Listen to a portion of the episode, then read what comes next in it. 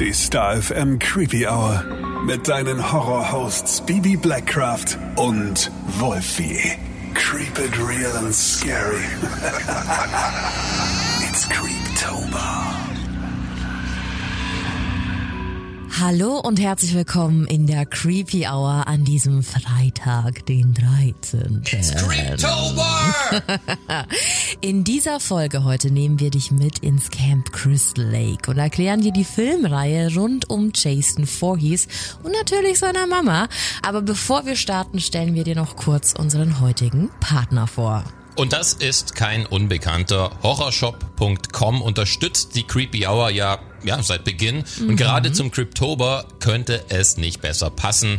Da muss ich schon sagen, ich bin ein bisschen neidisch. Bibi, du warst da vor, wie lange ist das her? Zwei Jahren? Jahre, ja. Mit Missy im Store in Landsheim und korrigiere mich, aber ihr habt den ganzen Laden mitgenommen, oder?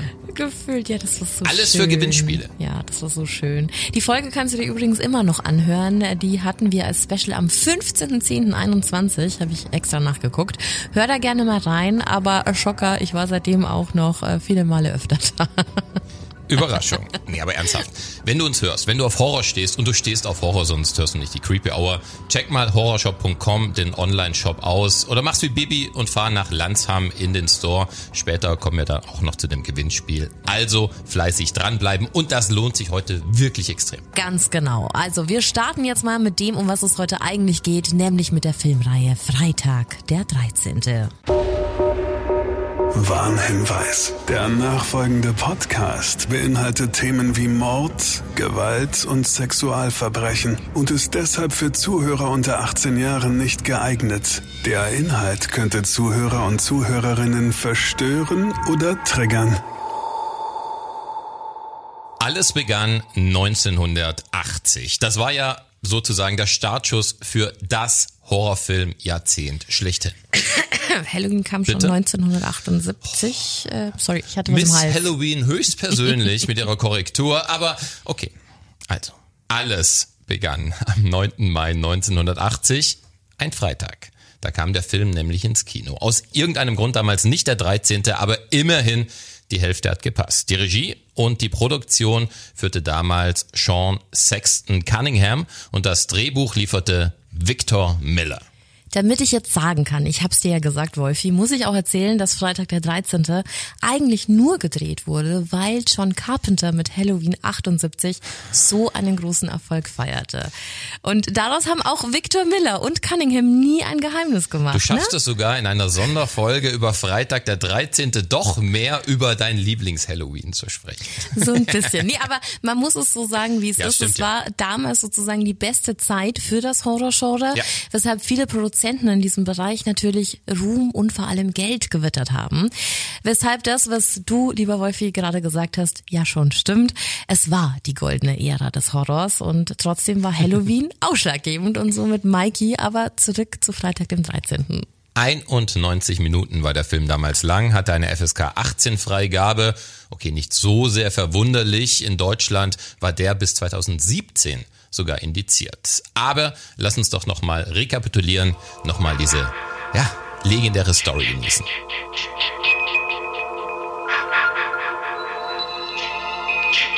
Friday, the 13th. Die startet am 13. Juni 1958. Natürlich ein Freitag im Camp Crystal Lake. Zwei junge Camp-Mitarbeiter ziehen sich zurück, um etwas Zweisamkeit zu genießen. Der Film switcht zur Point of View einer unbekannten Person, welche die beiden Jugendlichen ersticht. Dieser Vorfall hat zur Folge, dass das Camp Crystal Lake geschlossen wird. Fast forward zum Freitag, den 13. Juni, 20 Jahre später. Ein motivierter junger Mann namens Steve Christie übernimmt das verwaiste Camp und will es mit Hilfe ein paar anderer Jugendlicher wieder auf Vordermann bringen, will es neu eröffnen. Die Warnungen der hiesigen Bevölkerung, dies nicht zu tun, die wurden mal schön übergangen. Während eine der Camphelferinnen namens Annie alleine anreist und dazu mehrfach in fremde Autos steigt, wird ihr ihre letzte Mitfahrgelegenheit ins Camp zum Verhängnis. Da diese Szene wieder aus der POV zu sehen ist, überrascht es also nicht, dass Annie das nächste Opfer wird und ihr die Kehle aufgeschnitten wird. Während es also eine Kandidatin erst gar nicht ins Camp Crystal Lake geschafft hat, kommen ja so eine Handvoll anderer sowie der Campleiter Steve im Camp an. Es wird etwas gearbeitet, aber klar, hauptsächlich herumgehangen, mächtig geflirtet. Als es dann aber dunkel wird, dann geht das Morden im Camp los. Als erstes erwischt es Ned, der in einer Camphütte verschwindet und später mit aufgeschnittener Kehle im Stockbett gefunden wird. Eins darunter, natürlich noch vor dem Auffinden von Ned, vergnügen sich Jack und Marcy im Stockbett. Als sie kurz den Raum verlässt, wird ihr Loverboy von unter dem Bett gepackt und mit einem Pfeil von unten durch den Hals erstochen. Als Marcy dann zum Stockbett zurückkehrt, kassiert sie eine Axt in den Schädel, was somit drei Camphelfer weniger macht, vier, wenn man Annie mitzählt. Als nächstes hört man Branda schreien, sehen kann man den Kill aber nicht. Als Steve, der zwischenzeitlich das Camp für einen Diner-Ausflug verlassen hatte, als er wieder zurückkehrt, wird auch er vom Killer mit einem Messer im Bauch begrüßt. Das macht ihn zu Opfer Nummer 6. Übrig bleiben Alice und Bill, allerdings nicht für sehr lange, denn Bill wird mit einem Pfeil durchs Auge an eine Tür genagelt. Es bleibt also das Final Girl Alice als einzige überlebende Person im Camp. Bei dem Versuch aus dem Horrorcamp zu fliehen nähert sich dann ein Auto und es steigt eine nette alte Lady aus. Sie stellt sich vor als Mrs. Voorhees und versucht Alice zu beruhigen. Pamela Voorhees zeigt dann aber sehr schnell ihr wahres Gesicht. Sie will nämlich Rache. Rache an unzuverlässigen und unfähigen Campbetreuern. Solche, wie die damals vor 20 Jahren zugelassen hatten, dass ihr Sohn Jason im Crystal Lake ertrank. Mama Voorhees ist also der Killer in dieser Geschichte. Ein epischer Kampf der beiden entfacht, bis es schließlich damit endet, dass sich Alice als Final Girl behaupten kann, sich eine Machete schnappt und Pamela Voorhees mit voller Wucht den Kopf abschlägt. Ende gut, alles gut. Ja, noch nicht ganz. Im Krankenhaus kommt es nämlich zu einem Traum von Alice, der sozusagen die Tür für Jason Voorhees aufgestoßen hat. Zu sehen ist Alice in einem kleinen Boot auf dem Crystal Lake. Alles scheint idyllisch, bis hinter Alice plötzlich ein ziemlich entstellter, vermoderter und kindlicher Jason aus dem Wasser auftaucht und Alice aus dem Boot ins Wasser zieht. Aber wie gesagt, war ja nur ein Traum und Alice erwacht. Cut, Filmende. War schon beeindruckend, was dieser Film dann so danach ausgelöst hat, oder? Ich meine, mhm. da baut sich ja so einiges auf. Gekostet hat die Produktion rund 550.000 Dollar eher eine Low-Budget-Nummer. Nichtsdestotrotz wurde an einigen Dingen nicht gespart. Ja, zum Beispiel, wenn es ums Personal ging. Denn neben den ganzen bezahlbaren Jungdarstellern, Sidefact, unter denen hat sich übrigens der heute sehr erfolgreiche Kevin ja, genau. Bacon genau. verborgen, da wurde Betsy Palmer für die Rolle der Mrs. Voorhees gebuckt. Und die hat damals bereits am Broadway gearbeitet und war sozusagen eigentlich ein echter Vollprofi aber auch wenn man ehrlich ist, ein Vollprofi, der das Geld brauchte. Sie war nicht so wirklich angetan von der Rolle. Das Drehbuch gefiel ihr ganz und gar nicht. Sie meint, es wäre Mist. Das ist noch nett ausgedrückt, aber in einem Interview hat sie verraten, dass sie dringend ein neues Auto brauchte, weswegen sie die Rolle schlussendlich dann doch annahm und sagen wir mal so, der Film hat sie definitiv berühmter gemacht als jede Broadway-Show zuvor. Das kann man wohl so sagen. Ja, und wer auch noch am Film maßgeblich beteiligt war, war Tom Savini, the one and only. Jeder, der jetzt nicht weiß, wer das ist, geht bitte einmal in die Ecke sich eine Runde schämen. Nee, Quatsch. Tom Savini ist quasi der, der Maskenbildner und Spezialeffekte-Typ, der für Horror steht wie kein anderer. Und genau deshalb wurde er auch fast als erster für diesen Film Freitag den 13. von Cunningham gebuckt und das auch zu Recht, denn die Axt im Kopf oder der Pfeil durch den Nacken von unter dem Bett, die waren für damalige Verhältnisse grandios und haben auch bis heute Kultstatus. Fangirl Level 1000 ungefähr bei Bibi. Äh, ehe sie noch ganz abhebt, äh, mache ich mal kurz weiter. Äh, lass uns mal was über den Drehort sagen. Dafür hat sich Cunningham ein richtiges Camp ausgesucht, das Camp Nobi Busco. Das gibt's heute noch, also aktiv, liegt in den Kittatinny Mountains in New Jersey. Ja, und apropos Camp, Tom Savini, um da mal wieder zurückzukommen, hat übrigens während den ganzen Dreharbeiten mit seinem Kumpel und Assistenten Tasso Stravakis im Camp geschlafen und nicht wie die anderen in umliegenden Hotels. Da haben sie dann Filme geguckt und am Kunstblut rumgetüftelt, bis es echt genug für sie aussah. Das nenne ich mal wirkliche Dedication, aber nun wirklich genug gefangirlt. Es gibt ja noch genug andere Trivia und Facts zum Film. Und natürlich Musik. Also eigentlich, ja, ein Sound. Immer dann, wenn ein Mord bevorsteht oder wenn irgendetwas Bedrohliches passiert, was uns wieder hierzu bringt.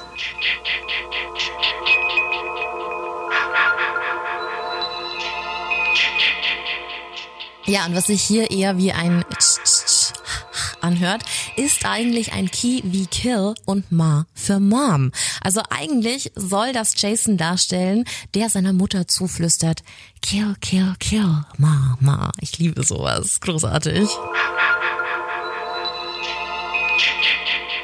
Auch sehr spannend ist, dass es so einen Mythos um den Namen des Filmes gibt, denn im Internet findet man oft die Info, dass der Film eigentlich Long Night at Camp Blood heißen sollte.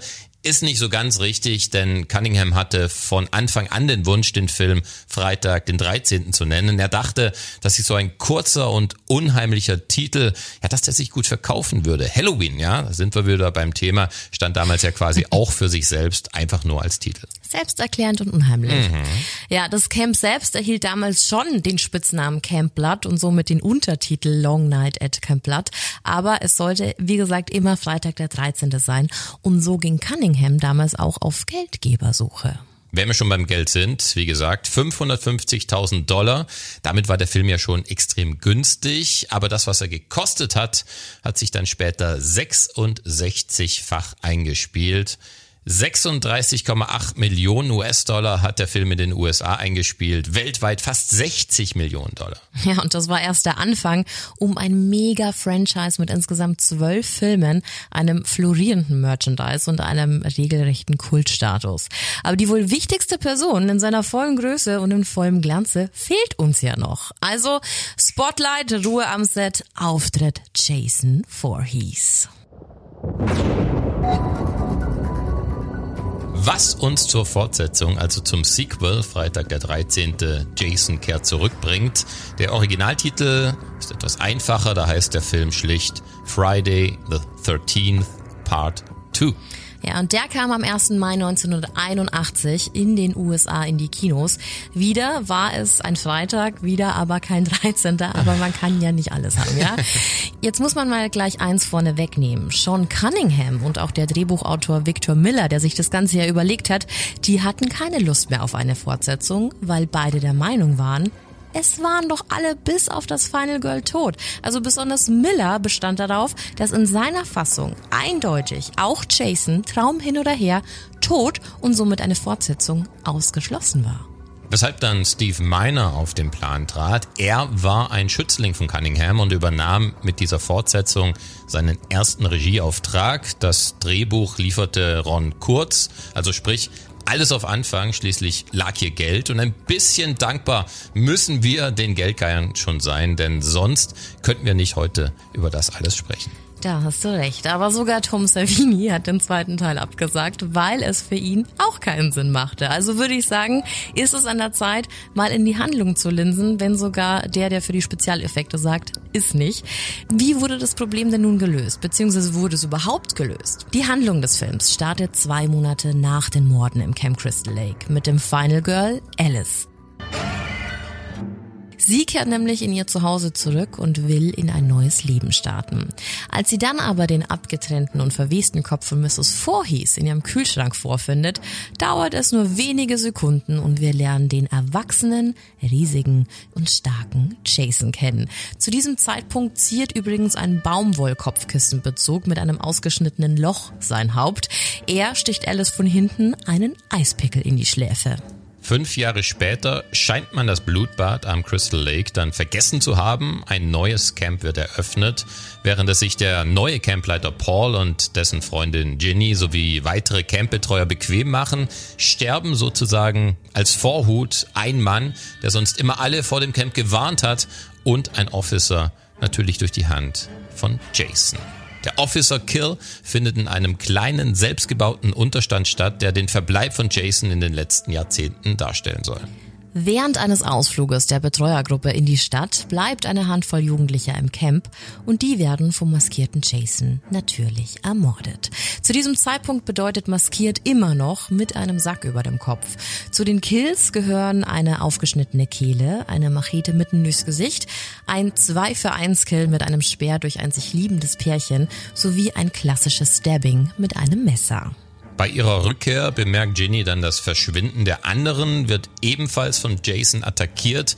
Da Ginny das Final Girl ist, kann sie immer wieder fliehen, bis sie letztendlich in der selbst zusammengezimmerten Hütte landet, zu der es auch der Officer zuvor schon geschafft hatte. Allerdings Ginny schafft es sogar hinein und da findet sie den verwesenden Kopf von Jasons Mutter, den wir bereits aus dem Kühlschrank von Alice kennen, und auch einen Pullover von Pamela Voorhees auf einem Tisch.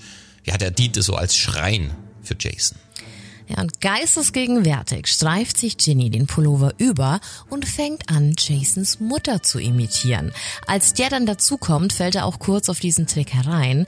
Als er das Schauspiel dann aber doch durchschaut, wird er von Paul, also dem Campleiter, angegriffen. Ginny nutzt die Gunst der Stunde und schnappt sich die herumliegende Machete, mit der sie dann auf Jason losgeht und ihm die Klinge in die Schulter rammt. Als der Kampf gewonnen und Jason tot zu sein scheint, kehren die beiden Überlebenden zum Camp zurück. Doch Jason greift erneut an, dann Cut und wir sehen, wie Ginny am nächsten Morgen von einem Krankenwagen abgeholt wird. Was mit Paul passiert ist, bleibt ein Rätsel. Ende Teil 2. Also zusammengefasst, Jason lebt. Seine Motivation lautet, alle umbringen als Rache an seiner Mutter, so wie das seine Mutter für seinen Tod schon gemacht hat.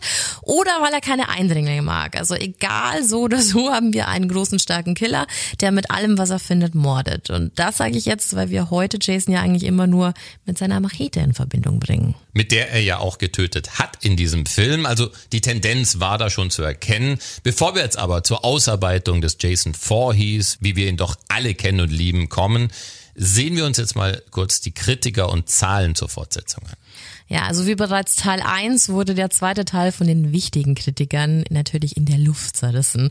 Was aber nichts heißt, denn schlussendlich entscheiden ja die Horrorfans über Erfolg oder Misserfolg. Und sagen wir es mal so, Geld hat es gut gebracht. Ja, das Budget für den Film wurde verdoppelt. Eine Million hat die Produktion gekostet. Eingespielt wurden 21,7 Millionen nicht schlecht. Was wir noch gar nicht hatten, ist die Rotten Tomatoes Wertung der beiden Filme. Mit 63 Prozent steht der erste Teil auf jeden Fall besser da als die Fortsetzung.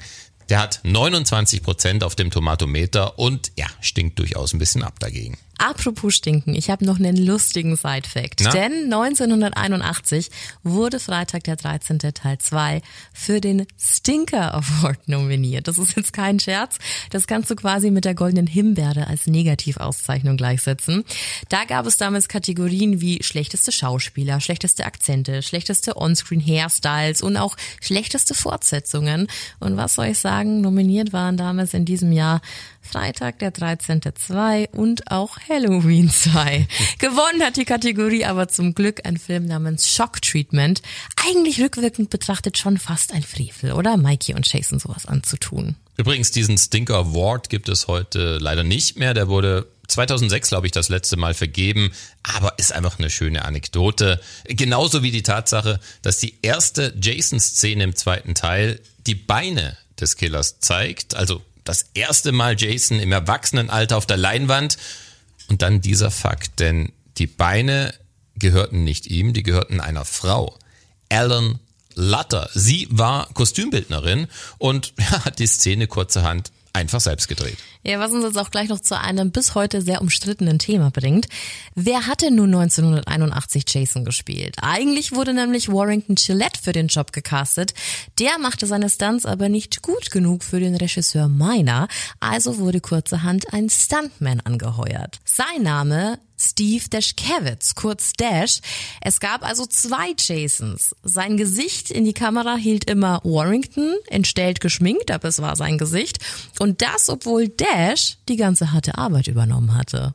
Wenn wir schon beim Gesicht sind, lasst uns nochmal über den Fakt der Maskierung sprechen. Das war ja in dem Fall ein Sack mit einem Loch für ein Auge, Aber warum überhaupt eine Maske, wenn das Gesicht entstellt und, seien wir mal ehrlich, vielleicht an sich schon alleine so perfekt für einen Horrorkiller wäre?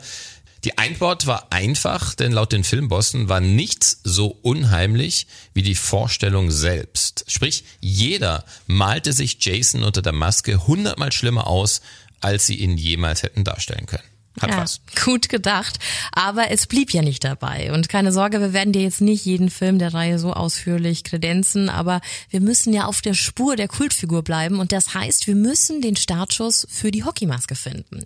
Was uns zu Friday the 13th Part 3 bringt. Oder auf Deutsch, wieder ist Freitag der 13.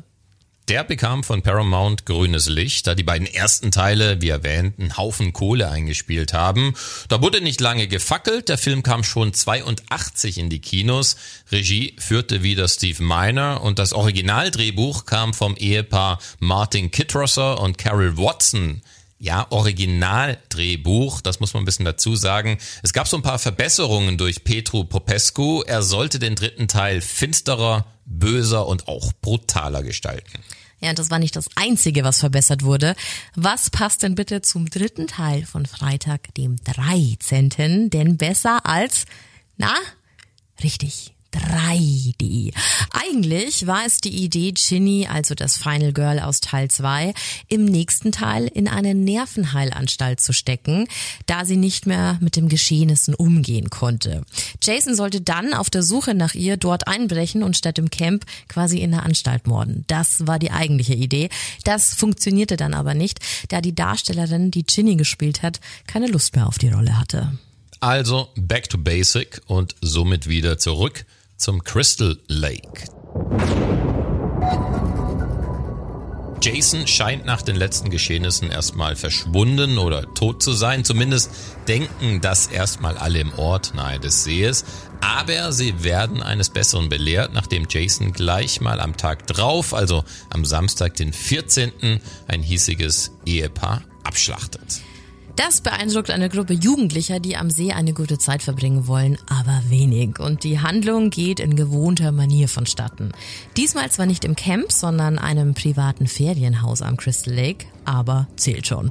Um das Ganze dann auch noch ein bisschen aufzupimpen, wird zu den Horny Teenies auch noch eine dreiköpfige Rocker-Gang hinzugefügt, die etwas für Trouble sorgen sollen. Aber wer hat es gedacht?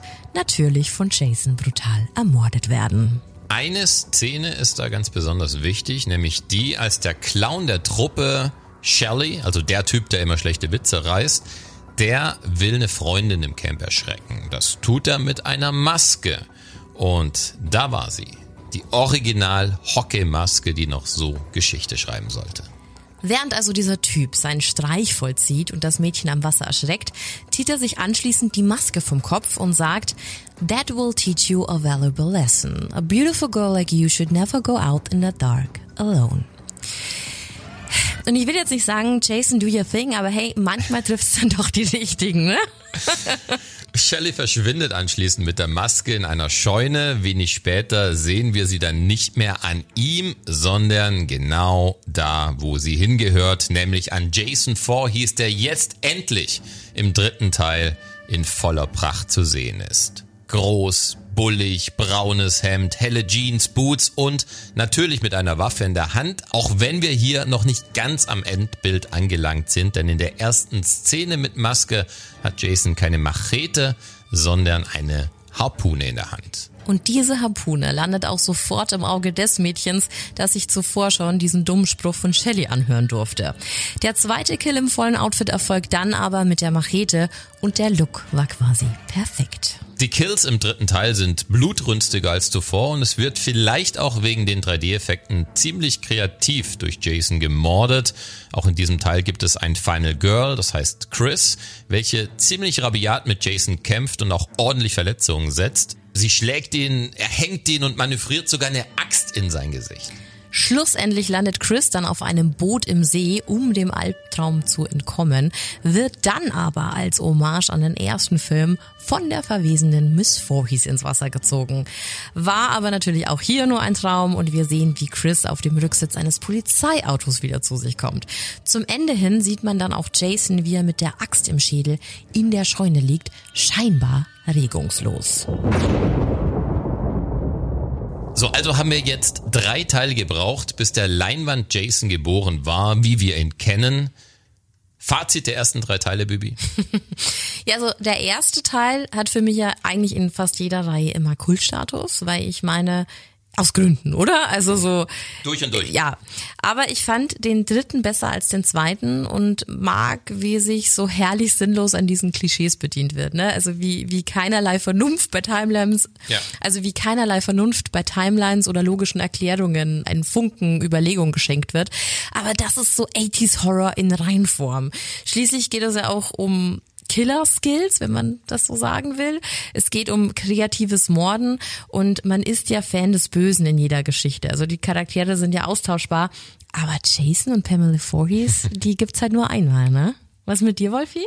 Also ich gehe 100% mit dir, dass der erste Film einer Reihe immer der Kultfilm ist, dass es der wichtigste Film ist. Und ich glaube, es gibt keine Filmreihe, egal ob aus dem Horrorbereich oder aus anderen Bereichen, bei der ich nicht den ersten für immer den besten finden werde. Selbst bei Terminator, obwohl der zweite der beste ist, äh, gehe ich mit dem ersten, weil da alles anfing. Annabelle nicht so. Annabelle ist der dritte der beste. Muss ich immer wieder dazu sagen. Außer Annabelle gehe ich bei. ja, aber grundsätzlich ist das einfach so. Der erste ist der wichtigste Film. Ja. Und was ich, was ich bei der Jason-Reihe, bei der Freitag der 13. Reihe einfach so faszinierend finde, ist, dass in der breiten Masse ich glaube, die meisten gar nicht auf dem Schirm haben, wie das Ganze überhaupt entstanden Gar ist. nicht. Weil du siehst, du hast nur diese Kultfigur vor Augen und erwartest ihn in Teil 1 Mhm. und dass er schon irgendwie da ist und dass er sein Ding macht. Aber nein, die Geschichte hat sich ganz anders entwickelt. Die war anders gedacht. Er war eigentlich gar nicht geplant. Er musste kommen, weil man Geld verdienen wollte. Ein sehr netter Nebeneffekt. Und das finde ich hier spannend, dass, dass sich das so durchgezogen hat, dass man bei dieser Entwicklung mit dabei war. Ob jetzt zwei, zwei oder drei besser war, weiß ich nicht, will ich mich nicht festlegen. Ich finde, der dritte war wichtig. Der Genau. war extrem wichtig, um das Genau. Ding nach vorne zu schieben, um eben diesen so einen gewissen Ironiefaktor vielleicht mit reinzubringen, durch Ja. dieses Übertriebene, sich nicht zu ernst zu nehmen und das Ganze in so eine neue Zeit zu hieven. Ich find's auch so schön, welchen Status der mittlerweile hat, weil selbst in Scream, im allerersten Scream, wird ja die Frage von, von einem Ghostface-Killer gestellt, wer war denn der Mörder in Freitag der 13.? Und da meint sie. Jason. So, nein, das stimmt nicht, das war die Mutter. Also in der Popkultur auch einen wahnsinnigen Eindruck hinterlassen. Und auf was ich ja total stehe, ist, dass wenn so Kleinigkeiten weitergeführt werden. Und äh, das ist zum Beispiel im dritten Teil mit dem Riss oben in der Maske so, weil er eben diese Axt in den Schädel kassiert hat. Und ähm, genau, bleiben wir gleich mal bei diesem Thema Maske, was ja so ausschlaggebend ist. Ich könnte mir den Killer mit nichts anderem vorstellen, außer mit dieser Maske. Aber woher kam die Idee dazu? Man muss sagen, es war eine Kollektivaktion. Ja, doch, kann man so sagen. Denn Martin J. Sadoff, das war der 3D-Supervisor des Films, der war ein super großer Hockey-Fan. Und ähm, der war schon maßgeblich daran beteiligt, dass Jason jetzt so aussah, wie wir ihn heute kennen. Sadoff hatte nämlich immer eine Hockeyausrüstung im Auto, also auch bei Drehs. Und so kam die Maske quasi nach der Idee, eine zu benutzen, instant ans Set, weil er einfach immer eine mit dabei hatte. Er holte die Detroit Red Wings Goalie Mask und gab sie dann quasi an den Set-Make-up-Artist Marty Becker weiter. Und der hat dann eben noch so ein bisschen dran rumgebastelt und gemalt, hat die quasi aufgemotzt und fertig war sie. Natürlich haben dann über die Zeit sehr viele weitere Menschen daran gearbeitet, aber jetzt überleg mal, hey, das ist doch genial, wenn man sowas von sich behaupten kann. Ich habe den Jason-Look kreiert. Großartig. Großartig. Spannend Würde ich auch gerne von mir behaupten können. Spannend ist auch der Drehort für den dritten Teil. Der war nicht an der Ostküste dieses Mal, wie in den ersten beiden Teilen, sondern in Kalifornien. Gedreht wurde auf der Velusat Movie Ranch in Saugus. Und das genau war auch der Grund, warum der erste Jason-Darsteller und Stuntman Dash nicht mehr mit dabei war. Der hatte sich nämlich sein Flugticket an die Westküste selbst bezahlen müssen. Sagen wir, was denn da los? Darauf hatte er aber logischerweise keinen Bock, hätte ich auch nicht. Und ähm, deshalb übernahm Richard Brooker den Job. Und das, das war sehr gut, denn der Mann, der war 1,91 Meter groß und auch ziemlich stabil gebaut, was die Figur Jason Voorhees natürlich so stark geprägt hat. Also ich bin schon ein bisschen Fan, muss ich sagen. Apropos Fan, Überleitung für ein Easter Egg in diesem Film, denn in einer Szene liest eine Darstellerin eine Ausgabe des Fangoria Magazins und darin zu sehen ist ein Artikel über Tom Savini mit dem Titel New Master of Magical Makeup. Schon eine sehr schöne Hommage Ja, an den. Besten der Branche, würde ich mal sagen. Kann man sagen, was man will und das ist auch heute noch. Auch Corey Taylor hat das im Interview gesagt. Aber das war auch noch nicht alles. Gleich zu Anfang hat nämlich Regisseur Steve Miner einen Cameo-Auftritt als Nachrichtensprecher. Er ist da auf dem TV im Wohnzimmer des ersten Opferpaares zu sehen. Hat er sich einfach mal selbst in seinen, in seinen Film reingesneakt. Ob der Film durch diese 3D-Effekte besser oder schlechter war, schwierig zu beantworten. Im Kino mehr wert, zu Hause wahrscheinlich eher weniger damals. Aber irgendwie wichtiger in dem Zusammenhang, dieses Mal haben sie es geschafft, den Film an einem Freitag, den 13. endlich ins Kino zu bringen. Es war der 13.08.1982. Und wenn wir jetzt mal ganz kurz rekapitulieren, was für ein Tempo, was für ein krasses Pensum für drei Teile, oder? 1980 den ersten, August 82 den dritten, Schlag auf Schlag damals. Absolut, war eine absolute Cash-Cow. Und die wurde bei diesem Film auch das erste Mal mit einem Budget von 4 Millionen gut angefüttert, diese Ja. Cash-Cow. Das 3D-Zeug war schließlich ja echt teuer. Also ich glaube noch teurer, als es heute ist.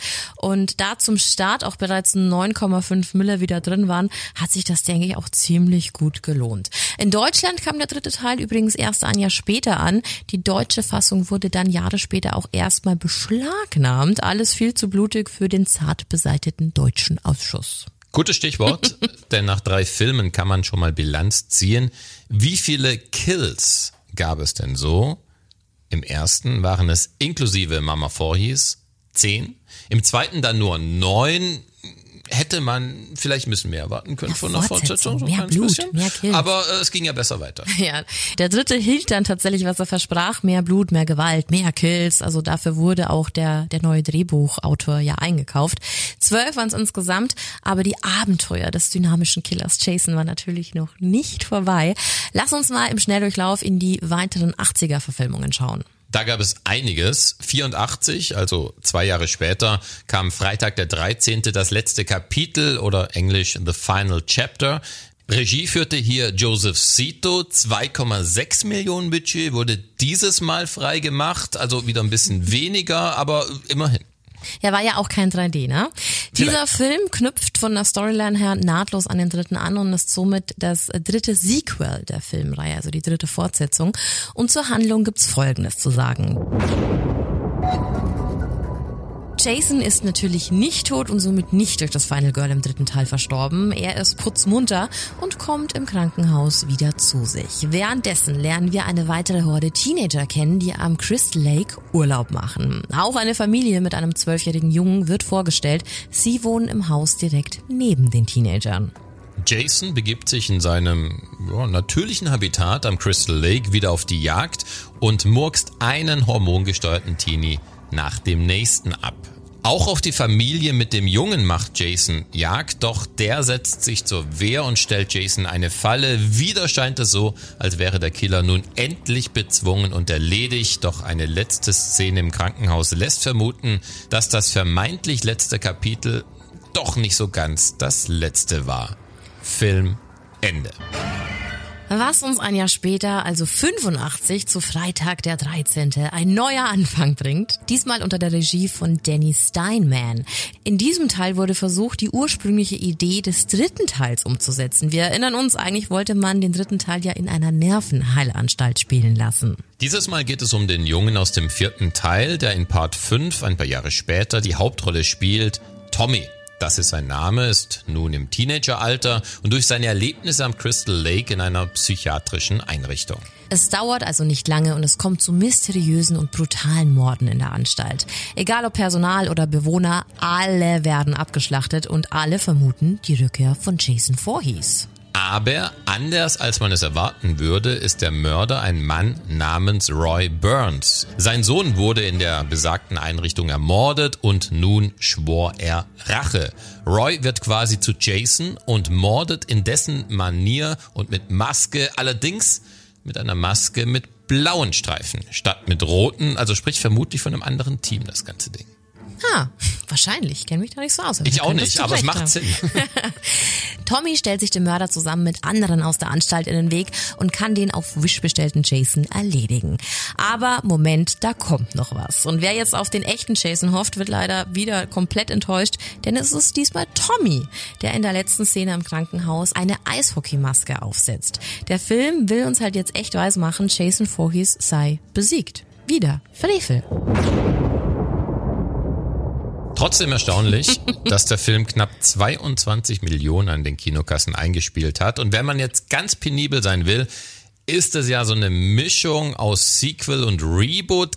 Keine wirkliche Fortsetzung, oder? Ohne Jason? Nee, irgendwie auch fast schon, ja, irgendwie auch so eine Art Spin-off, aber eigentlich dann doch wieder nicht. Ein Spin-off, das gab's dann eigentlich dann viel später im Franchise an anderer Stelle. Aber ja, nicht Fisch, nicht Fleisch und wenn du mich fragst, auch nicht gut. Aber wie du schon erwähnt hast, das Geld floss trotzdem und somit ging es natürlich auch für die ganze Franchise-Nummer weiter und man bedenke, wir sind immer noch im selben Jahrzehnt. Und da wird es jetzt monströs, denn wir kommen ins Jahr 1986 zum sechsten Teil mit dem Titel Jason lebt. Geschrieben und Regie geführt hat Tom McLaughlin, der uns zum Glück Jason wieder zurückgebracht hat, und zwar den echten. Die Handlung setzt kurz nach den Ereignissen des fünften Teils ein. Tommy hat sich wohl anders entschieden und will doch nicht der neue Jason werden. Vielmehr will er sicherstellen, dass Jason Voorhees nun endgültig und unwiderruflich verschwindet. Er gräbt mit einem Freund nach Jasons Leiche und will sie supernatural-mäßig verbrennen. Doch dagegen hat wohl der Geist von Boris Karloff etwas, denn Jason wird durch einen Blitzeinschlag reanimiert. Jason ist nun quasi ein Frankenstein-Monster, Zombie-Killer? Jasons erste Amtshandlung, Back in Business, ist es, dem Freund von Tommy das Herz rauszureißen, um sich dann auf den Weg nach Hause zu machen. Crystal Lake wurde aber wegen der schlechten Publicity durch die ganzen toten Teenager zu Forest Green umbenannt. In diesem Forest Green gibt es jetzt ein neues Camp, wo sich gerade ein paar ahnungslose und junge Campbetreuer befinden. Als Jason dann am See ankommt, schlachtet er natürlich alle ab, die ihm über den Weg laufen. Tommy versucht derweil alles in seiner Macht Stehende, um Jason erneut zur Strecke zu bringen. Und mit Hilfe eines Mädchen namens Megan gelingt es ihm dann, Jason in den See zu locken, um ihn dort zu fesseln. Jason sinkt somit auf den Grund des Crystal Lakes und dort unten angekommen, öffnet er nochmal bedrohlich seine Augen und die Fortsetzung ist gewiss. An sich nicht verkehrt, schon eine coole Nummer, der Teil. Innovativ nach dem letzten Film. Und Tommys dritter Film, muss man auch dazu sagen, so lange hat bisher keiner in diesem Franchise geschafft. Ja, schon fast so richtige Laurie Strode-Vibes. hier. Tommy, okay. Ja, ich finde schon auch, dass der Teil durch den übernatürlichen Einfluss und vor allem durch diese Szene mit dem an dem Seegrund geketteten Jason schon seine Berechtigung hat und äh, auch ganz wichtig ist. Und äh, ja, ich glaube, das wurde so ein richtiges Aquarium-Deko-Stück. Und by the way, im Minnesota Lake gibt's eine echte Jason-Figur, die da versenkt worden ist. Geil, oder? Genial. Da, da war irgendein Fan am Gange, ähm, der da einfach so eine Figur versenkt hat. Und wenn man da runtertaucht, dann kann man die Jason-Figur sehen. Also dafür gibt's auch nochmal dicke Props. Ich finde es stark, wenn Leute sowas machen. Nicht nur wir finden den Teil ziemlich gut. Der Film wurde super angenommen, erhielt sogar 50 Prozent auf Rotten Tomatoes. Und mal ganz ehrlich, jeder neue Ansatz in dieser Reihe in Richtung am See sterbender Teenies war auch ein bisschen nötig damals. nötig. Gekostet hat die Produktion drei Millionen. Und auch hier gab es wieder ein dickes Plus. 19 Millionen US-Dollar hat er eingespielt. Ganze zwei Filme in den 80ern folgten noch. Zum einen war der 88 Freitag der 13. Teil 7 mit dem Subtitel The New Blood Jason im Blutrausch vom Regisseur John Carl Brichter. Dieser Film verfolgte bei der Handlung den Ansatz, ein junges Mädchen in die Storyline zu involvieren, die übernatürliche Kräfte besitzt. Timeline-technisch findet der Hauptteil des Filmes einige Jahre nach dem Versenken von Jason statt. Der Schauplatz ist in dieser Geschichte aber wieder der altbekannte Crystal Lake, der nun auch wieder so heißt. Kurzum, brauchte man dieses Mädchen, das so einen gewissen Stephen King Carey Vibe mit sich hatte, um Jason mit Hilfe ihrer Kräfte wieder aus den Untiefen des Sees zu befreien, damit er dann natürlich wieder Teenager abschlachten kann, die eine Geburtstagsparty in einem Haus am See feiern. Es kommt nach vielen Toten, 16 um genau zu sein, zu einem Endkampf zwischen dem Mädchen mit den übernatürlichen Kräften und Jason. Das Mädchen, das Final Girl, gewinnt und Jason wird zurück auf den Grund des Crystal Lakes befördert. Teil 8. Unfassbar, wie viel damals rauskam. Alles in den 80ern. Ja. Todesfalle Manhattan oder auch Jason Takes Manhattan, der hatte wahnsinnig viel Potenzial. Von der Grundidee kam 1989 raus. Mhm, mein Geburtsjahr. Ob das jetzt für eine gute Qualität steht, sei mal dahingestellt. Wir ich gucken, antworte wir gucken mal. nicht. Da Schauen wir lieber mal äh, auf den Film. Der Titel verspricht ja zumindest schon mal ein anderes Setting als, ja, immer wieder Crystal Lake. Aber genau da starten wir natürlich, denn wir erinnern uns, dass Jason ja wieder auf den Grund von genau diesem im vorherigen Teil buxiert wurde. Ein horny Teenager-Paar, das mit einem viel zu großen Schiff auf dem Crystal Lake herumschippert, trifft aus Versehen ein Stromkabel mit ihrem Anker, was dann dazu führt, dass durch diesen Schock Jason mal wieder aktiviert wird. Der bedankt sich bei den beiden Teens mit einem Speer in deren Eingeweiden. In diesem Film ist Crystal Lake quasi ans offene Meer angeschlossen. Das nutzt Jason, um auf ein größeres Schiff zu kommen, das zu kapern, welches natürlich mit einer Gruppe Jugendlicher besetzt ist, die ihren Abschluss feiern und sie wollen mit der SS Lazarus nach New York City schippern. Dieses Schiff ist eine andere Art Camp, denn dort wird gefeiert, getrunken und natürlich durch Jason gemordet, was das Zeug hält. Und obwohl das Schiff voll mit Absolventenleichen ist, geht die Reise nach New York weiter. Die wenigen Überlebenden schaffen es dann aber mit einem Rettungsboot zur Weltmetropole und glauben Jason abgehängt zu haben. Doch dort angekommen werden sie natürlich von Jason weiter gejagt. Es folgen Mordszenen in dunklen Seitengassen, Verfolgungsjagden in der U-Bahn, auf Dächern und sogar am Times Square. Dem Final Girl dieses Teils gelingt es dann aber schließlich zusammen mit ihrem Freund Jason in die Kanalisation zu locken, wo sie ihn scheinbar durch giftiges Abwasser töten echt mieser Teil. Gute Idee, aber wirklich ja, schreckliche leider. Umsetzung. Aber unglaublich viele Kills. 42, das ist wirklich enorm und da ist ganz viel schon auf diesem Schiff gemordet worden. Eigentlich ja, fand das meiste auch auf dem Schiff statt und nicht in Manhattan. Ich glaube, das war auch das große Problem. Hilft aber alles nichts. Der Teil hatte gerade mal 11% auf dem Tomatometer und die Fans waren piss, denn irgendwie hat nichts zusammengepasst. Die meiste Zeit spielte der Film auf dem Schiff und nicht in New York und das wäre es doch eigentlich gewesen, dieses neue Szenario. So viel Potenzial. Ja, am Ende war die ganze Handlung einfach Trash. Es wurde sich ja nichts gehalten, was man in den vorherigen Filmen sah. Ja, war nix. War einfach überhaupt nichts. Nee, und auch dieses Abwasser war einfach ja nicht gut durchdacht. Ich weiß es auch nicht. Das einzige wirklich Gute an diesen zwei Teilen in den 80ern war meiner Meinung nach Kane Hodder, der Stuntman schlechthin. Der hat Jason 88, 89, 93 und auch 2001 gespielt, sowie Leatherface. Er war in Hatchet in The Devil's Rejects in 7.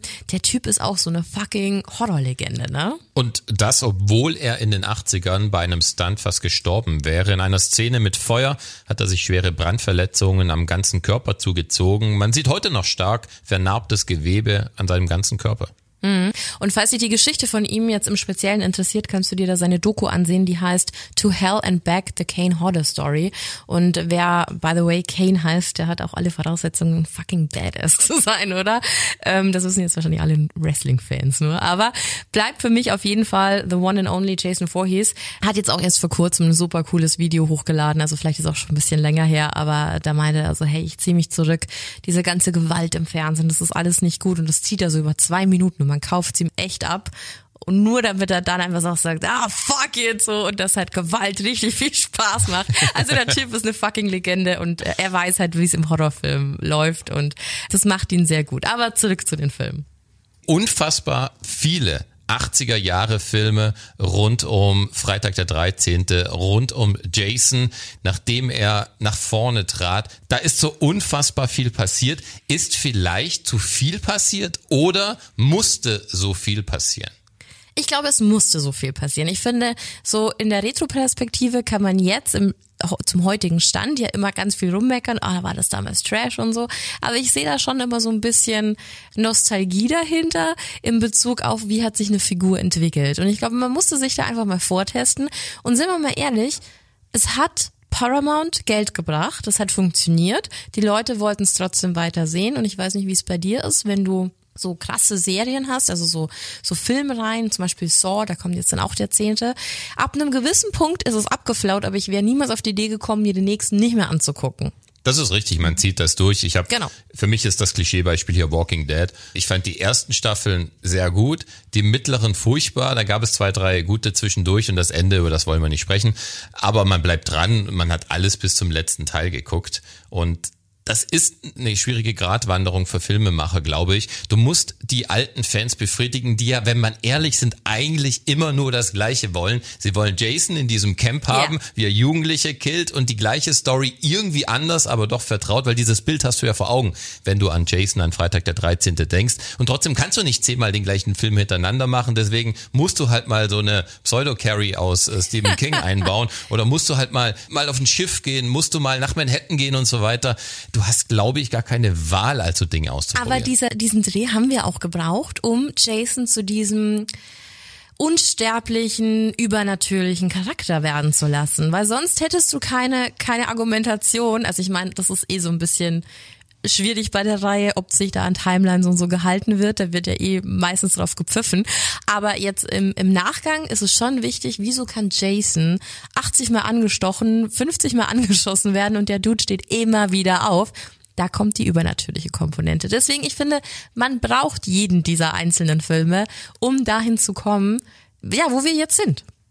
Die 80er, eine Weiterentwicklung von Jason von Freitag der 13., die richtig und wichtig war und die in den 90ern fortgesetzt wurde. Wir sind jetzt 1993. Jason Goes to Hell. The Final Friday, bei uns auch bekannt als die Endabrechnung. Klingt ein bisschen wie ein Terminator-Film. 90er, ja, ja, voll. Der Film beginnt mit einem gestellten Opfer für Jason am Crystal Lake, geplant, umgesetzt vom FBI. Die wollten Jason Voorhees ein für alle Mal stoppen. Es gibt eine Verfolgungsjagd. Jason wird zerschossen, mit einer Granate in die Luft gesprengt. Sogar sein Kopf fliegt dabei weg. Bei der Autopsie seiner Überreste entdeckt der Gerichtsmediziner dann aber, dass das Herz des Killers immer noch schlägt. Das Pulsieren wirkt sich so hypnotisch auf den Mann aus, dass er anfängt, es zu essen, was uns zu einer Art Reinkarnation Jasons führt und der Gerichtsmediziner nun von dessen Geist besessen ist. Also die erste Amtshandlung im neuen Körper ist dann natürlich auch sofort ein Kill und Ehrensache. Jasons Geist springt dann munter von Körper zu Körper, indem er immer die Herzen seiner Opfer verspeist. Und das macht er so lange, bis sich sein eigentlicher Körper wieder zusammengesetzt und vollständig regeneriert hat. Die Handlung spinnt sich dann weiter um eine Familie, die mit Jason verwandt ist. Es wird enthüllt, dass nur ein Mitglied seiner Blutlinie ihn endgültig töten kann. Ein Kopfgeldjäger erfährt davon, versucht die Familie zu schützen, während der Jason ja so einem Van Helsing Outfit mäßig jagt. Von Helsing Gedächtnisoutfit, Ja, ja. total. Jasons Ziel ist es dann, in den Körper eines Verwandten zu schlüpfen, um unsterblich zu werden. Und nach vielen Kämpfen und Körperwechseln gelingt es Jason dann auch in den Körper seiner Halbschwester Jessica zu schlüpfen. Doch mit Hilfe des Kopfgeldjägers und ihrem Freund gelingt es Jessica dann Jason mit einem speziellen Messer zu töten, das ihn endgültig in die Hölle schickt, womit der Titel auch seine Daseinsberechtigung findet. Und dann das große Finale. Der Film endet mit einer Szene, die, ja, quasi zu einer epischen Prophezeiung wurde. Der Handschuh von Freddy Krüger taucht auf dem Boden auf und zieht Jasons Maske in die Erde. Ja, da war ganz schön was los. ich hatte auch immer das Gefühl, so wie du es vorher schon angesprochen hast, der Regisseur Adam Marcus, der hat ein bisschen zu viel Terminator geguckt. Also das war schon eher mehr so Action-Jackson als Horror, oder? Muss man schon, muss man schon sagen. Es war sehr 90er. Trotz allem wäre ich damals unfassbar gerne im Kino gewesen, um den Film zum ersten Mal dort zu sehen. Und diese Szene, wenn dann diese Hand rauskommt von Freddy Das war Krüger, grandios. das dann wirklich dort zu erleben, in Ja. so einem Publikum, wenn alle aufschreien und jubeln, Ja. oh, das wäre Ja, grandios gewesen. das war mega gut. Aber wie gesagt, so eine Mischung aus Terminator und ähm, stirb langsam. Also so irgendwie so, ne? Also diese ganzen, diese ganzen Action-Blockbuster, die es damals so gab, hat da schon irgendwie mit reingespielt, glaube ich. Und Adam Marcus, der Regisseur, der war ja extrem jung damals, 23. Der wurde nicht einfach so ins Boot geholt, sondern es gab eine Empfehlung und da kommt der allererste Freitag der 13. ins Spiel, der Mastermind davon, Sean Cunningham. Ja, denn nach der 80er-Welle wurde Freitag der 13. nämlich von Paramount abgestoßen und an New Line Cinema verkauft, weshalb der Film auch kein Freitag den 13. Titel mehr trägt, sondern eben Jason Goes to Hell, The Final Friday heißt. Und das fand eben wiederum Cunningham total spannend und dachte sich, dass er jetzt auch wieder Bock hätte mitzumischen. Und eigentlich wollte er 93 bereits mit der Idee Freddy vs. Jason auf die Kinoleinwand zurückkommen. Das war damals aber gar nicht so easy. Wes Craven, der stand mit Cunningham immer in Kontakt, der erklärte, dass 94 ein neuer Freddy Krueger Film rauskommen sollte. Das war Freddy's New Nightmare und da hätte sich so eine Kollabo der beiden Charakter geclasht, da wurde die Idee eben mal on hold geparkt.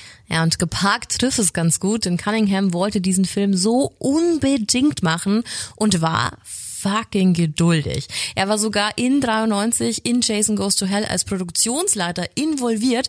Alles nur, um diese Storyline dahin zu führen, wo er sie brauchte. Deshalb auch diese Endszene. Cunningham hat sogar den Regisseur Marcus angeheuert, der mit seinem Sohn befreundet war. Und ich glaube, so einen jungen Geist wollte Cunningham formen und unterstützen und schon so ein bisschen dafür nutzen, dass eben die Story dahin geht, wo er sie brauchte. Und natürlich haben wir damals alle erwartet, der nächste Film der Reihe wird Freddy vs. Jason.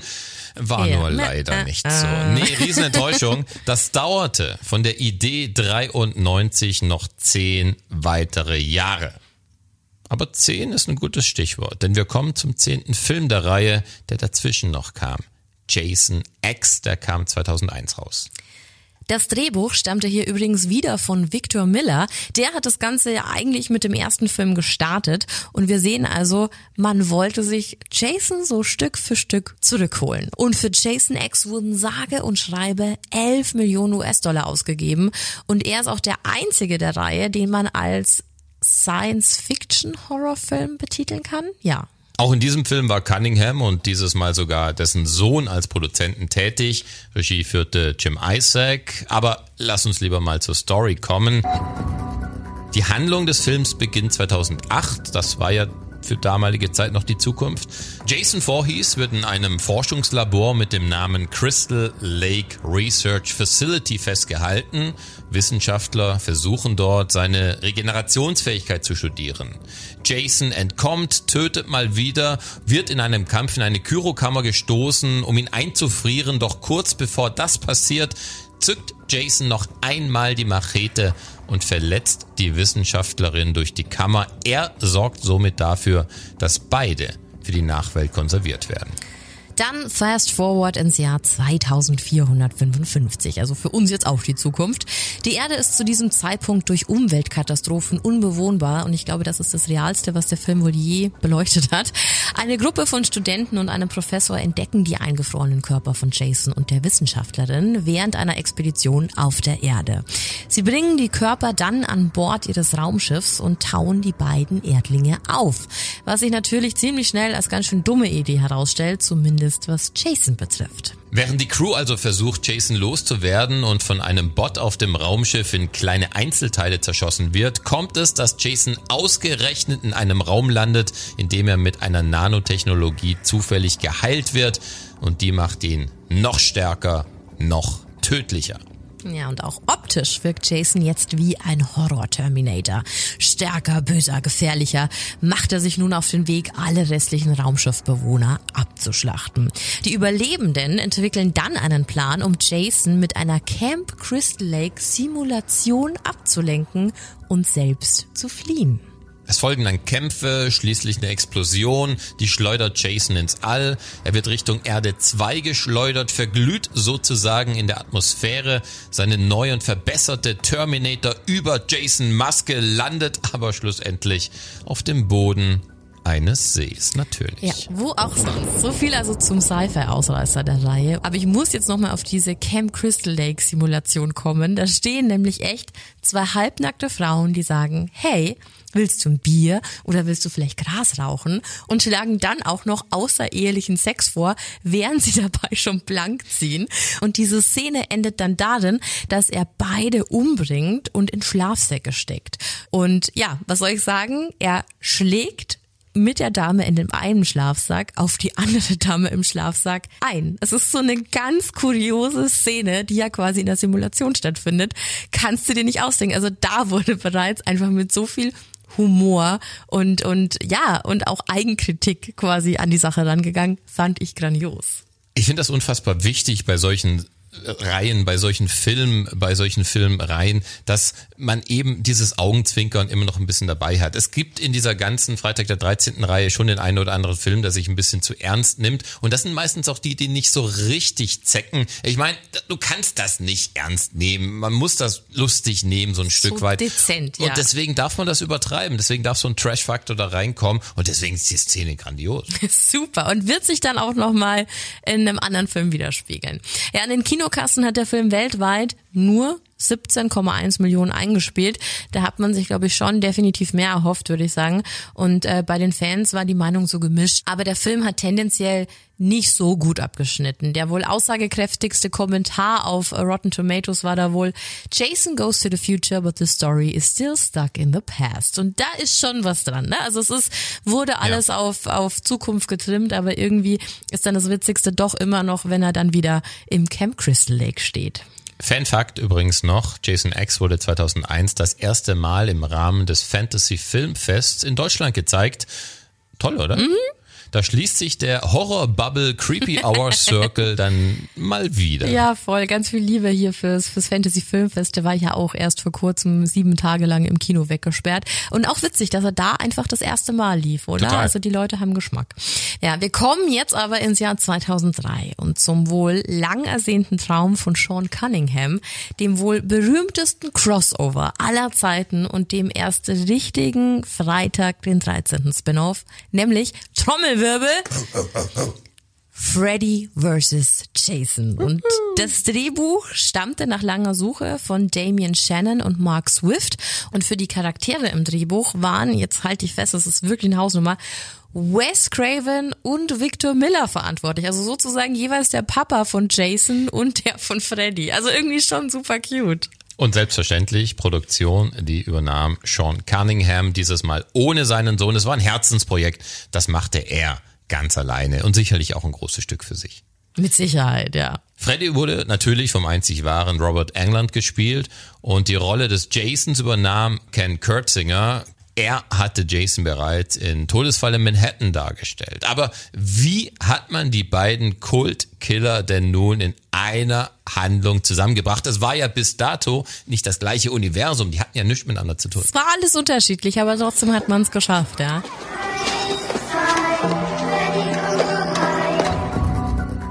Die Handlung beginnt mit Freddy Krueger, der in der Hölle gefangen ist und seine Macht verloren hat. Die Menschen in Springwood haben ihn und somit auch ihre Angst vor ihm vergessen. Um die Furcht wieder anzufachen und seine Macht zurückzugewinnen, fängt Freddy also an, ja, Illusionen von Good Old Mama Voorhees an Jason weiterzugeben und ihn somit zu manipulieren, um somit wieder für tote Teenager in Springwood zu sorgen. Jason fällt darauf rein, beginnt seine Mordserie mit dem ersten Kill.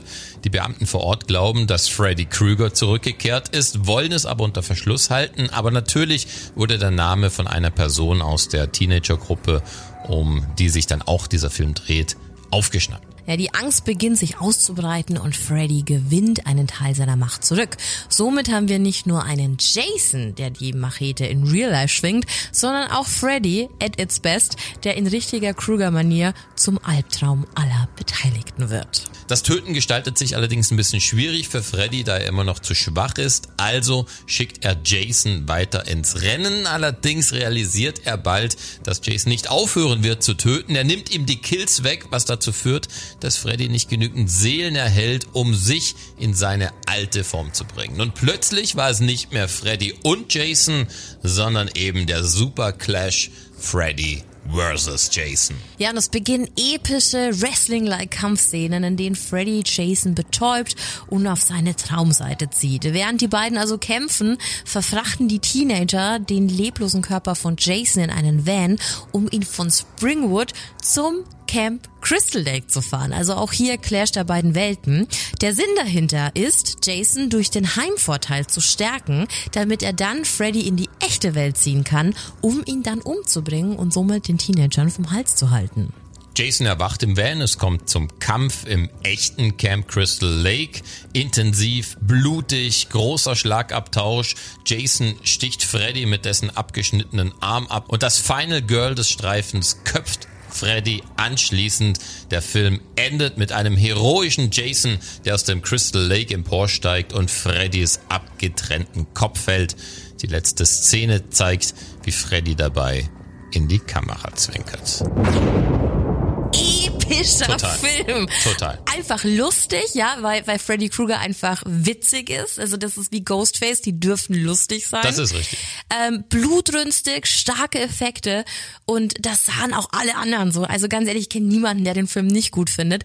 36 Millionen hat er auch gleich mal am Opening eingespielt. Hat zwar auch 30 Millionen gekostet, aber insgesamt kamen weltweit 116 Millionen US-Dollar zusammen. Ist eine Hausnummer. Aber keine Überraschung. Ich meine, was erwartet man, wenn man die beiden zusammensteckt? Das kann an sich nur gut sein. Fun Fact, eigentlich sollte James Wan Regie führen, aber der war schon mit Saw beschäftigt. Über Wan hatte Bibi und Missy ja schon in der Insidious, Insidious, ja, ja. erzählt. Regie hat dann Ronnie Yu bei Freddy vs. Jason geführt und der hat seinen Job ja auch richtig gut gemacht. Richtig gut. Der hat auch richtig drauf aufgepasst, dass es ganz extrem viele, viele Kampfszenen gab. Ja, und auch die Besetzung war der Hammer. Robert Englund ist einfach eine, ja, solche Größe. Zwar fand ich schade, dass Kane Hodder nicht Jason war, aber auch Kurtzinger ist eine richtig starke Besetzung. Der hat mit Hodder damals auch schon in Manhattan zusammengedreht, deswegen war das vorher auch so ein Side-Fact. Und äh, was soll ich sagen, Kurtzinger, der war 1,96 Meter groß, war somit der größte Jason von allen, die ihn jemals gespielt haben. Und noch ein Nerd-Fact, Freddy vs. Jason war der letzte Freddy von Robert Englund. Und über den habe ich damals auch schon mit Corey Taylor im Interview gesprochen, weil Corey mit, äh, mit England in Fear Clinic äh, gespielt hat. Also wirklich schön, was für eine kleine Horror-Ikonenwelt das ist, ne? Und wenn wir jetzt schon so am Rumspinnen sind, wir müssen das Thema Wrestling nochmal aufgreifen. Baby, du hast vorhin schon mal das Ganze angesprochen. Die Choreo der Kämpfe waren ja auch wahnsinnig gut. Bodyslam, Neckbreaker. Es hält sich bis heute das Gerücht, dass der WWE-Star Rey Mysterio mal kurz als Stuntman gebuckt wurde, gibt aber nirgendwo einen Beweis dafür. Ist nur so, so eine schöne Saga rund um den Film und die Stunts. Ja, die in dem Film ja auch fucking huge waren. Also es gibt Szenen, meine Lieblingsszene zum Beispiel, in der Jason brennend durchs Maisfeld Ja. stapft und dann noch seine ebenfalls brennende Machete durch einen unbedeutenden und total nervigen Partygänger schmeißt. Dann brennt er weiter und bringt immer noch acht weitere Teenies auf der Party um. Und äh, diese Maisfeldshots sind nicht nur super cool anzusehen, sondern auch so super beeindruckend, weil der Stuntman vom Stuntman, nämlich ein Typ namens Glenn Ennis, sich einfach wirklich hat anzünden lassen. Der hat wirklich gebrannt. Also nix hier am Computer generiert. Der Mann ist brennend durchs Maisfeld gelaufen. Das sollte man vielleicht erklären. Der, der ganze Film war ja auf Kurtzinger als Jason ausgelegt. Wenn der jetzt bei der Szene verletzt worden wäre, hätte ein anderer in die Hauptrolle springen müssen. Das wäre sicher aufgefallen. Deswegen der Stuntman vom Stuntman. Ja, und soll ich dir mal was sagen? In dem Moment war ich auch echt froh, dass Hodder das nicht spielen musste, to be honest, ne? Also ganz ehrlich, so viel Respekt. Ja. Der, der, dieser Typ, der ist da mehrere 20 Meter durchs Feld gelatscht, brennt, sieht nix und actet halt immer noch, als wäre unsterblich und super cool. Klar gab's da am Set auch alle Vorkehrungen, damit da nichts passiert mit so Anti-Brennpaste oder so. Aber hey, Appreciation, oder? Also mega stark. Ja, du merkst schon über den Film könnte man eine ganze eigene Folge machen. Es gibt so viel zu erzählen. Eine der Teenager war ja zum Beispiel Kelly Rowland von Destiny's Child. Das ist schon eine Ansage, ja, absolut. Du siehst krasse Besetzung und es gab dazu auch noch einen Wahnsinns-Promo-Move für den Film in Las Vegas. Die haben da einfach wie vor Box- oder MMA-Kämpfen einen Wait-In gemacht. Also so eine Gegenüberstellung auf der Bühne vor der Presse. Es war grandios. Die Vorbereitung auf den epischsten Kampf aller Zeiten. Ja, ich habe dazu auch noch was gefunden, wie das damals so klang. Da hören wir jetzt mal kurz rein. Mach das mal schnell auf. Das ist wirklich, das ist so, du hast es noch nicht gesehen, oder? Nee. On August 15th, the world will be witness to the battle of the century. Are you ready? Yeah! Movie fans and fight fans of all ages, are you ready? Yeah! For the thousands in attendance and the millions upon millions around the world, this is the beginning of the moment we've all been waiting for. Ladies and gentlemen, uh, let's get ready to rumble!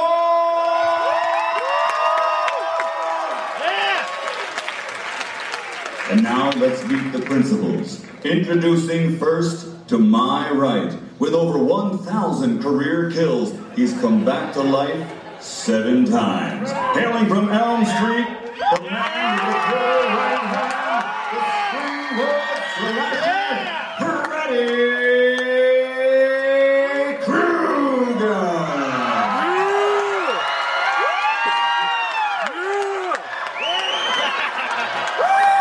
And now, ladies and gentlemen, to my left is opponent. Over 100 kills, 10 times resurrected, and he's got one mean machete. Ladies and gentlemen, from Camp Crystal Lake, introducing the Tower of Power, Jason Voorhees.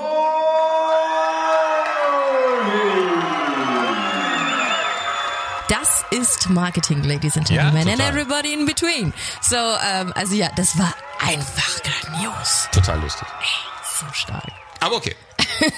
Wir sind jetzt echt, wirklich, so ganz richtig beim letzten Film schon angekommen. Voll schade. Und zwar dem Reboot von 2009 und alle, die in der Scream-Reihe nicht gut aufgepasst haben, ein Reboot ist eine Neuverfilmung, die auch anders verlaufen kann als das Original. Mit dem Originaltitel Freitag der 13. kam dann auch wieder Paramount mit ins Spiel, sonst hätte das ja auch wegen der Rechte niemand so nennen dürfen. Aber hauptsächlich war tatsächlich Platinum Dunes dafür verantwortlich.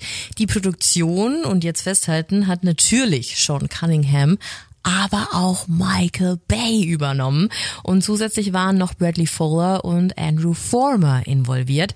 Side Fact, Platinum Dunes ist die Produktionsfirma von Bay, Former und Fuller. Also lag nahe.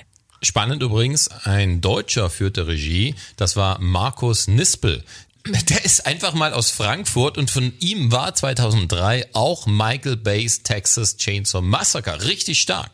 Das Drehbuch stammte von Mark Swift und Damien Shannon. Die waren übrigens auch schon bei Freddy vs. Jason am Drehbuch Zepter. Und bevor wir jetzt aber zu den ganzen Filmfakten kommen, müssen wir nochmal die Storylines des Reboots anschauen, denn wir wissen, da ist so einiges erlaubt und eines vorweg. Die Neuauflage hat das Beste der ersten vier Teile aus den 80ern zusammengefasst. Der Film startet mit einem Prolog und greift das Jahr 1980 auf. So sehen es Pamela Voorhees, Jasons Mama, die einer verängstigten Campbetreuerin erklärt, dass sie als Letzte hier sterben wird, da sie alle für den Tod ihres Jungen verantwortlich seien. Die junge Frau kann sich aber wehren und schafft es Pamela Voorhees zu enthaupten. So viel also zur Vorgeschichte. Im Sprung in der Gegenwart machen sich fünf natürlich klischeebehaftete Teenager auf den Weg in Richtung Camp Crystal Lake. Dort wollen zwei von ihnen nach einer versteckten Marihuana-Plantage suchen, doch kaum gefunden, treffen sie vor Ort auf Jason, der einen nach dem anderen brutal ermordet. Bis auf ein junges Mädchen finden alle Teenager den Tod. Sechs Wochen nach diesem Vorfall macht sich dann eine weitere Gruppe von Teenagern auf den Weg zum Crystal Lake. Sie wollen im Familienferienhaus eines Mitglieds der Gruppe Party machen.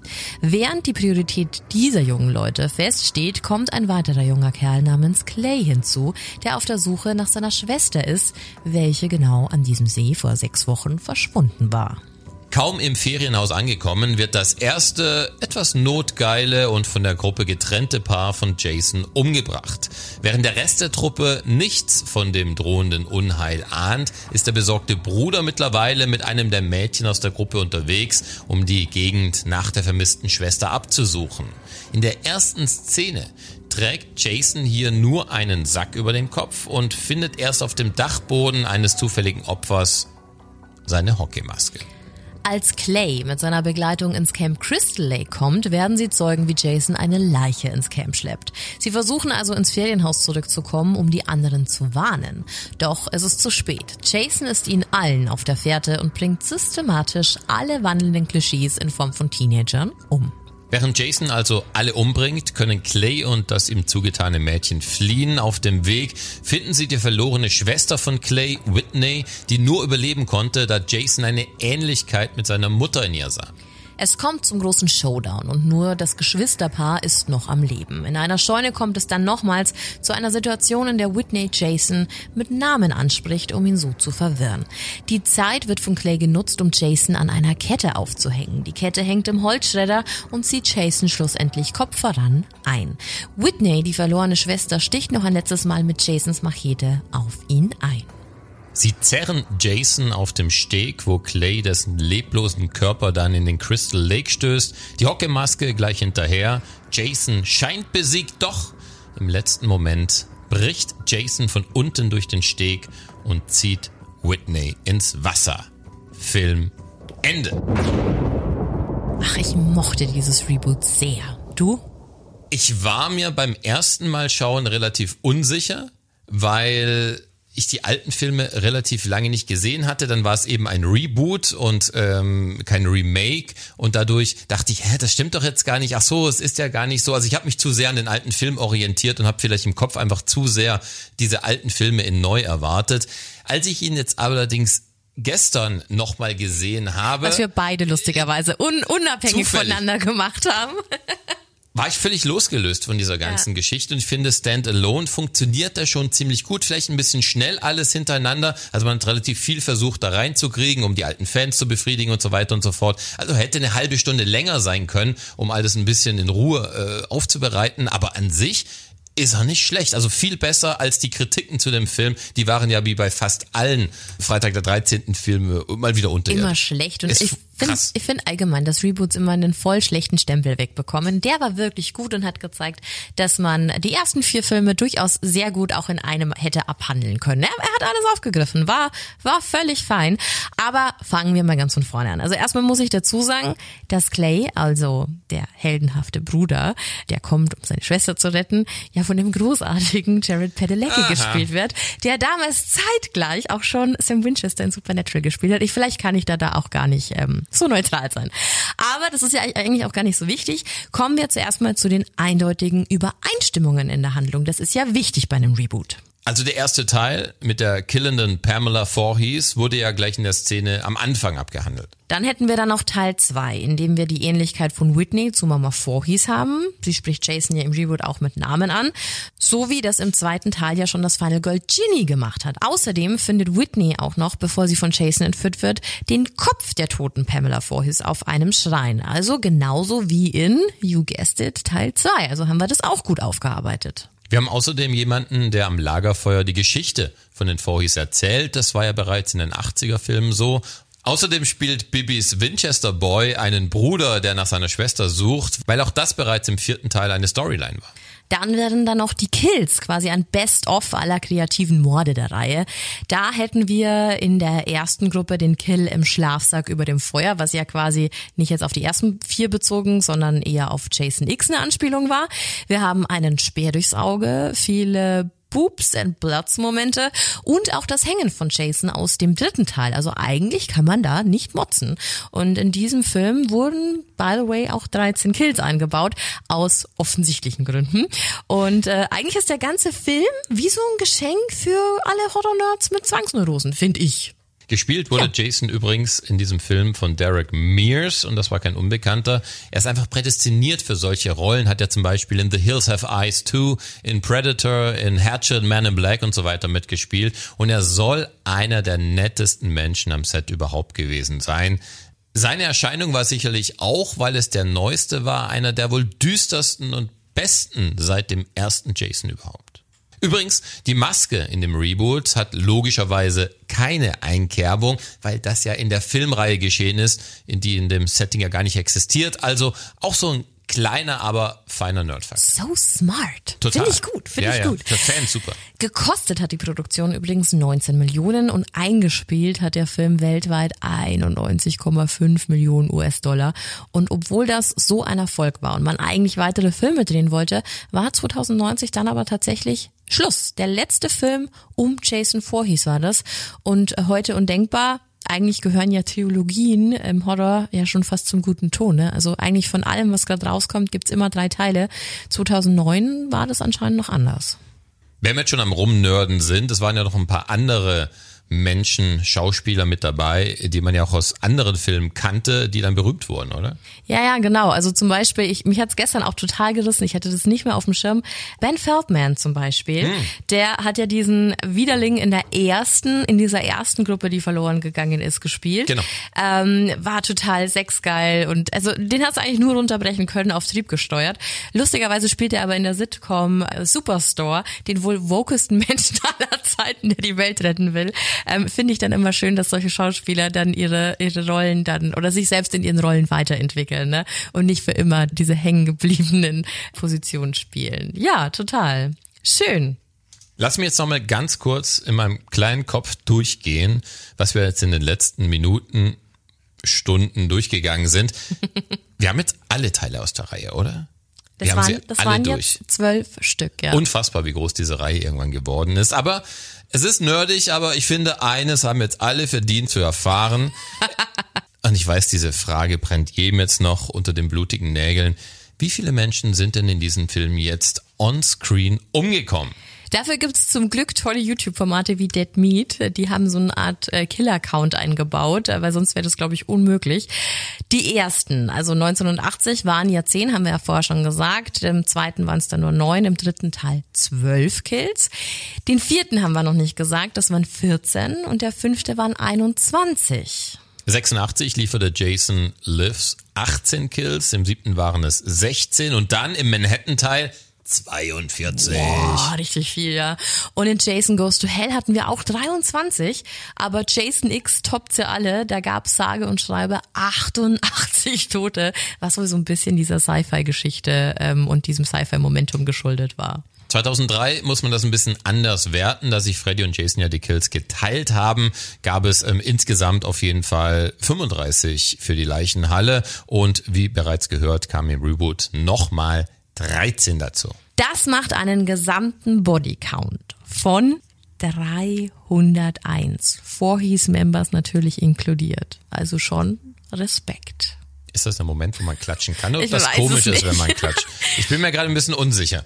Ähm, wir hatten auch noch überlegt, die Reihenfolge mit reinzunehmen, wann es wie Sinn macht, den Film zu schauen, in welcher Abfolge, aber mal ganz ehrlich, ist eine riesen Streitfrage, muss jeder für sich selbst Kann jeder. beantworten und Ja. egal welchen du guckst, du wirst Spaß haben. 100%. Immer. Also es ist egal, ob du, ob du die Elm Street Reihe noch mit reinnimmst. Ja. Ich finde, alle, alle Jason-Filme können für sich alleine stehen, ohne da jetzt groß irgendwie eine Vorgeschichte zu kennen. Da machst du nichts verkehrt. Für mich sind Jason wie Michael, Freddy einfach Legenden. Also es ist auch egal, ob Cunningham, Miller, Hodder, Savini oder Kurtzinger. Allesamt, jeder vielleicht auch noch so schlechter Kill, haben, wie vorher schon erwähnt, ja zu dieser Reihe dazu beigetragen und haben diese Reihe vor allem auch zu dem gemacht, was sie heute ist. Und jetzt mal ganz ehrlich, Butter bei die Fische, niemand will doch in diesen Filmen auch diese Teenager rauskommen sehen. Ne? Wir cheeren doch eigentlich alle für diesen Bösewicht. Wir sind alle Fans von Jason Voorhees, oder wie siehst Durch und du durch. Nee, definitiv. Ohne Wenn und Aber.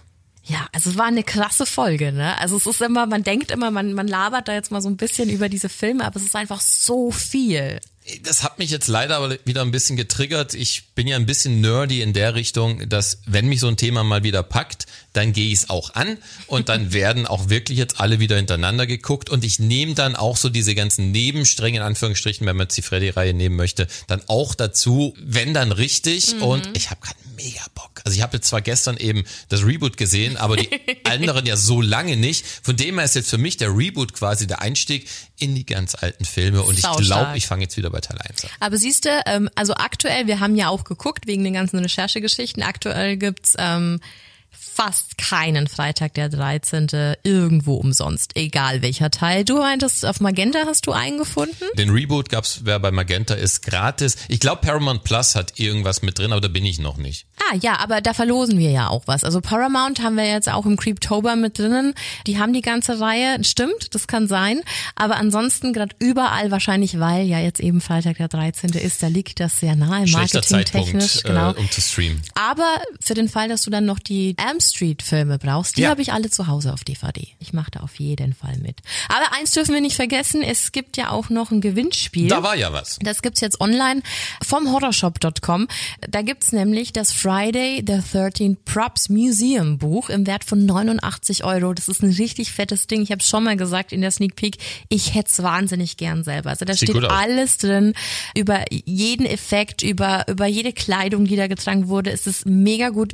Es ist noch eingeschweißt. Ich habe es nicht mehr aufgemacht, um drin rumzublättern, weil ich so schöner. viel Respekt davor habe, das zu verlosen. Hättest das noch nie wieder hergegeben. Aber ich signiere es gerne. Also falls jemand da gerne eine Signatur Nein, drin lass hätte. es sie nicht aufmachen. Lass es sie außen auf das, auf die Folie schreiben, sonst kriegst du das Ding nie. Ja, dann haben wir noch ähm, eine Jason Voorhees Maske mit dabei und eine Machete im Set. Das alles freundlicherweise zur Verfügung gestellt vom horrorshop.com. Also checkt da auf jeden Fall mal auf Instagram vorbei und natürlich auch auf Facebook.